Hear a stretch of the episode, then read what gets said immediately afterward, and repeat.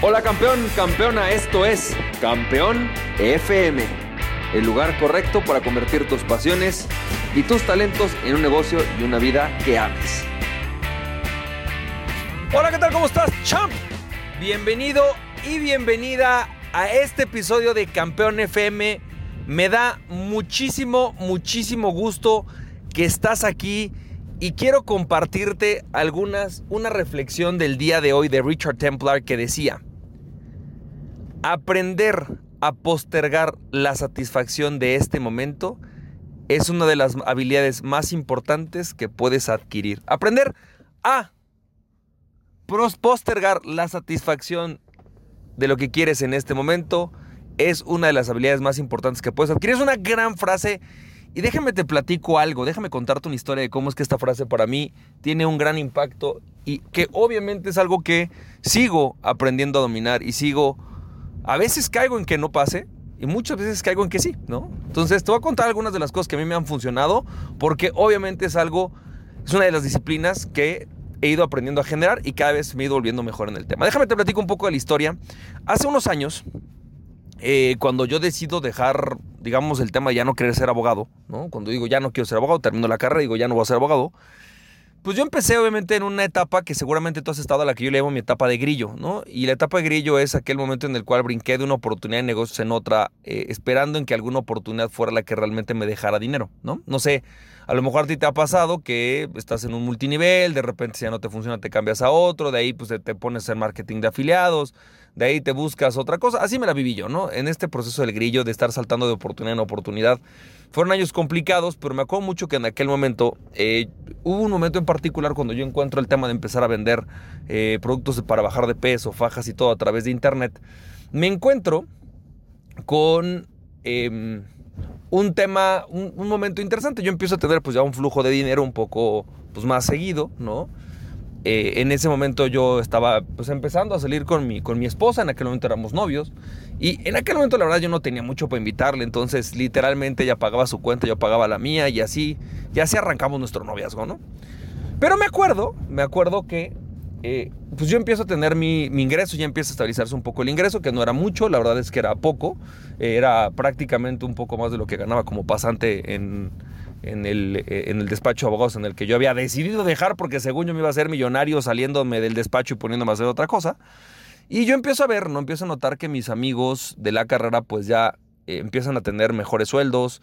Eh, recuerdo mucho una plática con una de mis amigas que me decía, es que fíjate qué impresionante, ¿no? Si yo simplemente me titulo, automáticamente paso de ganar los 15 mil pesos que gano hoy a ganar 30 mil solamente por titularme, ¿no? Y en aquel momento decía, güey, pues titúlate, no manches, te van a duplicar el sueldo por, solo por titularte. Eh, recuerdo que en aquel momento tenía un compañero que ganaba 50 mil pesos mensuales, que son 2.500 dólares, que aquí en México la se vive muy bien con eso, ¿no? Hace, se vive bien. Y hace 10 años pues era un montón de lana, ¿no? Para un chavo que estaba solo y empezando, pues, en casa de sus papás viviendo, pues es un chorro de lana. Yo me acuerdo que, que, que, que, empezaba, que empezaban con esto y yo pues no ganaba ni la mitad ni una cuarta parte de eso. Y decía, bueno, ¿cuándo voy a lograr yo eso, no? Y entonces me acuerdo que de repente un día, eh, pues estando en una plática, llega mi esposa y me dice, oye, fíjate que pues yo sí me quiero casar y casi casi que te doy hasta tal fecha, ¿no? Ah, un par de años me dio, pero, pero yo empecé con eso como, como a cambiar mi chip, ¿no? Decir, ya ve, espérame tantito, ya no solamente se trata de ver cómo gano dinero, sino cómo voy a mantener una familia. Y entonces empecé con el tema de ahorrar. La verdad es que aunque no ganaba mucho, pues lo poquito que ganaba empecé a hacer mi ahorro, empecé a hacer mi ahorro. Eh, yo pensaba en aquel momento, pues no sé, a lo mejor comprar un inmueble o ver qué hacía, ¿no? Y empecé mi ahorro y con lo poquito que ganaba y así empecé. Con el tiempo, pues ya fueron creciendo mis ingresos y bueno, toda la historia que tú quizás ya conoces en donde después me compraron la empresa y lo que quieras. Pero la parte que me empezó a llamar, que me llamó la atención fue que un día sentado con una de mis amigas, eh, le digo, oye, ¿y cómo vas? Me dice, no, bien preocupada, traigo un montón de deudas. ¿Cuánto traes? No, pues en aquel momento eran como 20 mil dólares en tarjetas de deudas, ¿no? Y le digo, ¿pero cómo? ¿Qué, pues, ¿qué hiciste, cabrón? O sea, no, pues es que me compré una camioneta, ¿no? Le metí unos, este, un estéreo, este, Bose Bose, como dicen algunos, ¿no?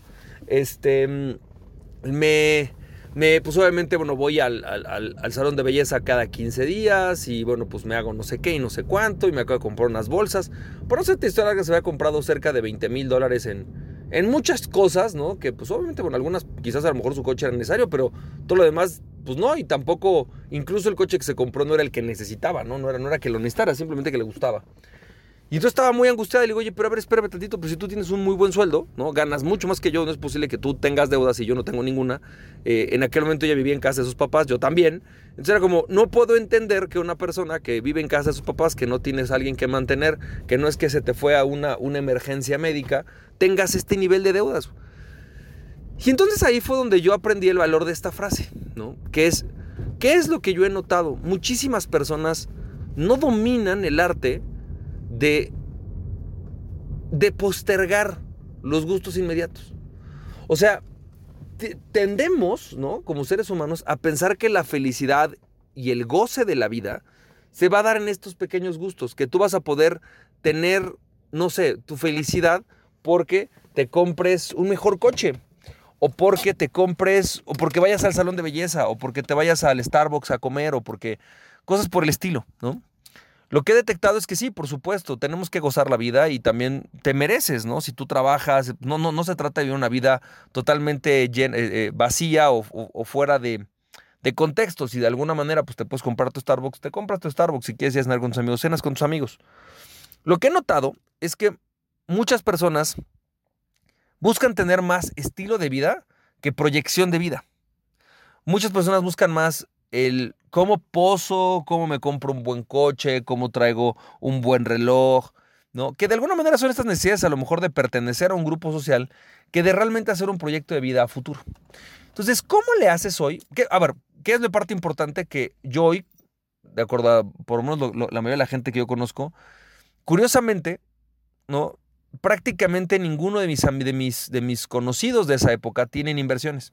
Si tú le preguntas a alguno, oye, eh, ¿tienes algún, tiene propiedades o inversiones en la bolsa o estás invirtiendo en algún restaurante o algún tipo de inversión que tengas? Ninguno tiene inversiones, ¿no? La mayoría de esas personas no tienen inversiones. Entonces, ¿cómo es posible que una persona que tiene un ingreso estable, ¿no? Un, un empleo, ¿no? Bueno, no tenga inversiones y de repente ves a una persona que no tiene un empleo estable, que quizás está como independiente, pero que resulta que tiene inversiones, tiene seguros, tiene un montón de cosas que le están protegiendo justamente para el momento en el cual podría no pasar algo bueno, ¿no? Entonces, ¿cuáles son los tips? Tengo dos técnicas o dos cosas que me han ayudado muchísimo a postergarlo la satisfacción inmediata. El primer, el primer gran tema es tener una proyección a futuro, es decir, verdaderamente piensa en cómo quieres estar en 10 años, dónde quieres estar. Y piensa que tienes que estar ahí con lo mismo que ganas hoy día. Porque normalmente pensamos, ¿no? Ah, a ver, espérame, yo quiero, no sé, comprarme una casa. O quiero retirarme joven. O quiero eh, poder viajar por el mundo. Ah, ok, entonces, ¿qué es lo que necesito? Ganar más lana, ¿no? Y cuando gane más lana, entonces lo voy a lograr. ¿Qué pasaría si yo te dijera, imagínate que en cinco años tienes que estar haciendo esos viajes, pero ganando lo mismo que ganas hoy, sin necesidad de ganar más lana? Y no quiere decir que no la vayas a ganar ni que no persigas ganar más lana, es simplemente ganando lo que ganas hoy, ¿cómo podrías estar en cinco años viajando? Lo que tendría que suceder es empezar a decir, ¿sabes qué? No, pues este gasto que normalmente hago ya no lo voy a poder hacer. Tendría que empezar a ahorrar desde ahorita para poder llegar a ese, a ese estilo de vida que quiero tener en un futuro con el ingreso que tengo hoy.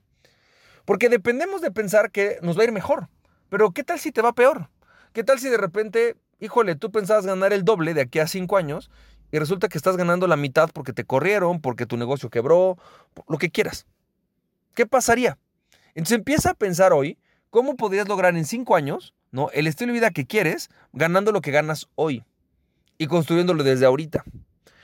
Y la segunda estrategia es eh, un tema que me encantó, que leí de, de Darren Hardy, que decía que en 10 años cada peso que tú gastaste hoy te pudo haber dejado 5. Es decir, si tú ibas a la tienda y te compras, no sé, un Starbucks, que aquí en México cuesta 80 pesos, que son 4 dólares, ¿no? Pregúntate si vale realmente 20 dólares. Si, si vale realmente 400 pesos para ti. Porque eso es lo que, si tú hubieras puesto ese dinero hoy en una inversión, podría estarte dejando en 10 años. En 10 años podría valer 5 veces lo que estás gastando. Y entonces eso te empieza a poner en un punto de decir, bueno, ¿cuáles de mis gastos son los que realmente vale la pena hacer? O sea, oye, me voy a ir a comer con mis amigos. ¿Realmente esta cena, no? Sí, ¿sabes qué? Voy a hacer, voy a disfrutarla tanto como si hubiera pagado cinco veces de lo que me costó.